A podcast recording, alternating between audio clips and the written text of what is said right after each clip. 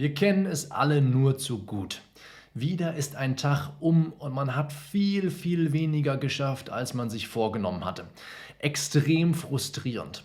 Hohe Produktivität fühlt sich anders an. Es gibt hunderte, ja tausende Bücher über Produktivität und trust me, ich habe sie alle gelesen und fast alles ausprobiert. Geblieben sind bis heute drei Dinge, die ich wirklich jeden Tag mache, um meine Produktivität hochzuhalten. Was mache ich also, was du nicht machst und gegebenenfalls von mir übernehmen kannst? Schauen wir uns die Inhalte dieses Videos einmal kurz an. Zuallererst werden wir darüber reden, wie du in den Tag startest.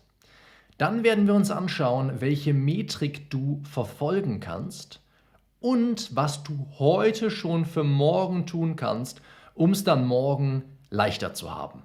Und wenn du bis zum Ende dabei bleibst, und ich kann dir schon mal versprechen, so lang wird das Video nicht sein, dann verrate ich dir, warum die Aussage, mache ich morgen oder ja, das verschiebe ich auf morgen, vollkommen legitim ist und das nicht nur für diejenigen, die gerne prokrastinieren. Was ist also der erste Eckpfeiler für einen produktiven Tag von mir? Ich starte schon produktiv in den Tag und schließe ihn ebenso produktiv ab. Und das heißt für mich in jedem Fall auch Inbox Zero. Jeden meiner Tage begleiten also im Wesentlichen zwei Routinen, auf die ich nicht verzichten möchte und verzichten kann. Die erste ist eine Start in den Tag Routine. Diese Routine sollte auch für dich jetzt und in Zukunft nicht länger als 30 Minuten deiner Zeit in Anspruch nehmen. Das sind Dinge, die ich sowieso an jedem Tag machen muss und die ich auch einfach batchen kann. Darüber haben wir in einem Video in den letzten Wochen bereits gesprochen, das ich sicherlich hier irgendwo oben in der Infokarte einblenden werde und was du also dann bei YouTube jedenfalls sofort finden würdest, Jura effizient lernen. Da haben wir über die Batch-Verarbeitung gesprochen und hier batche ich also wirklich ganz stark verschiedene Aufgaben, die ich ohnehin jeden Tag erledigen muss. Und ganz ähnlich sieht dann auch meine Tagesabschlussroutine aus, bei der ich diesen Aufgaben nochmal nachgehe, wobei dann viele sich über den Tag verteilt vielleicht schon übrig haben werden, weil ich morgens, wenn ich Inbox Zero erreicht habe, dann vielleicht am Nachmittag kaum mehr E-Mails zu beantworten habe. Da bin ich also in der glücklichen Position, dass dem so ist. Was das für dich bedeuten kann, hängt völlig davon ab, worauf du dich gerade vorbereitest, wie du gerade lernst. Aber überleg mal, geh mal gedanklich deinen Lern- oder Arbeitstag durch. Gibt es Dinge, die du ohnehin machst und die du nicht den ganzen Tag mental mit dir herumschleppen möchtest, um dich dann zu fragen oder dir dann zu sagen, ach, muss ich das jetzt noch machen? Wann mache ich das am besten? Wenn es solche Aufgaben gibt, dann bette die ein in eine Routine, die du dann Start in den Tag und Tagesabschlussroutine nennen kannst. Und dann überlegst du, okay, in welcher Reihenfolge kann ich diesen Aufgaben nachgehen? Und wann lohnt es sich quasi morgens damit zu beginnen und vielleicht nachmittags damit den Tag abzuschließen?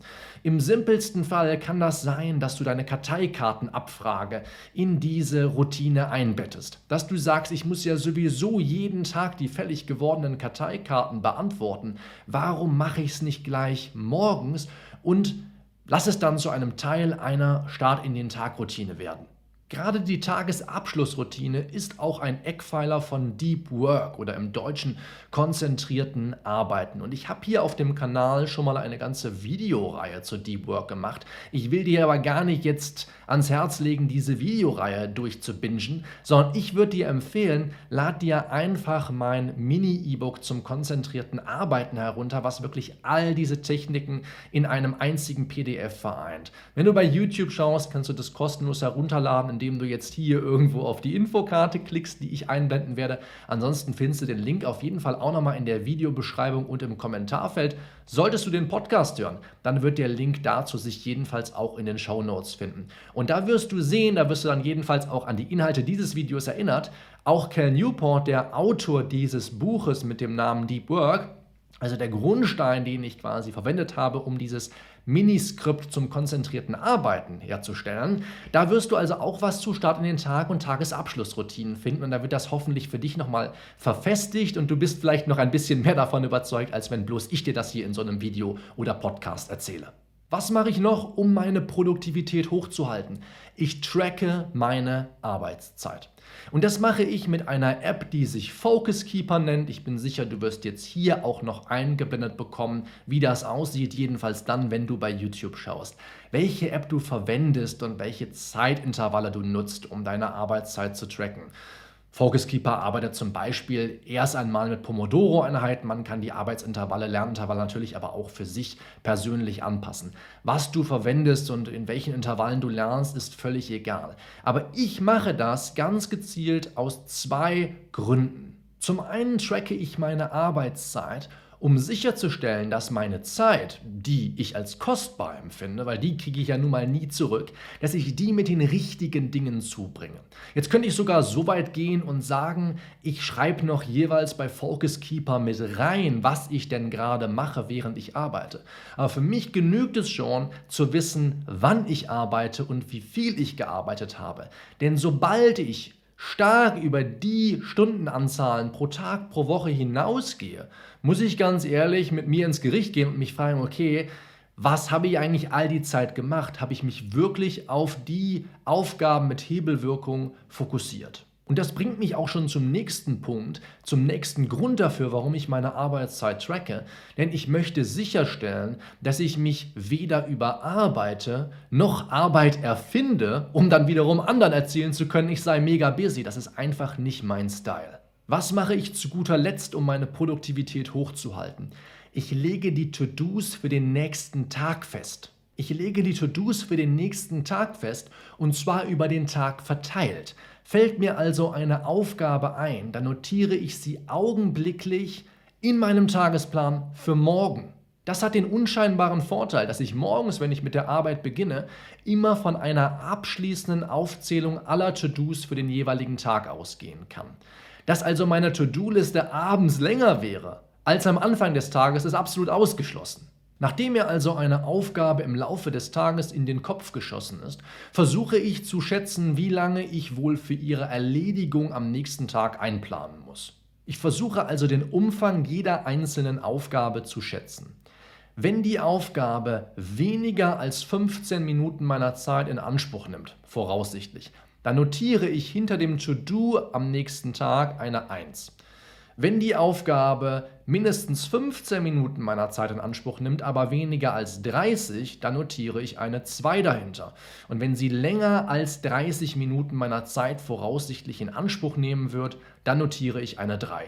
Meist gehe ich dann sogar so weit, dass ich Aufgaben, die in die dritte Kategorie fallen, die mich also wahrscheinlich mehr als 30 Minuten meiner Zeit kosten werden, weiter herunterbreche, sodass ich sie zumindest in einer einzigen Pomodoro-Einheit, also in 25 Minuten, schaffen kann. Ich bin immer wieder erstaunt, wieso auch größere Projekte, wie zum Beispiel deine Examensvorbereitung oder bei mir ein neues Produkt, so wirklich konsequent vorangetrieben werden können, solange man sich eben jeden Tag dran setzt. An der Stelle vielleicht noch ein kleiner Bonustipp, wenn du deine To-Do-Liste für den nächsten Tag schreibst.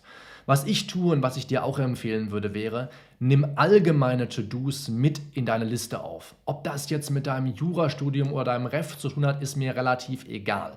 Es gibt einfach Dinge, die sind obligatorisch. Die musst du jeden Tag machen oder jedenfalls ein paar Mal pro Woche oder einmal pro Woche was auch immer da persönlich für dich dazu zählt und sei es nur Wäsche machen. Ja, du kannst nun mal ohne Wäsche auch nicht wirklich gut leben.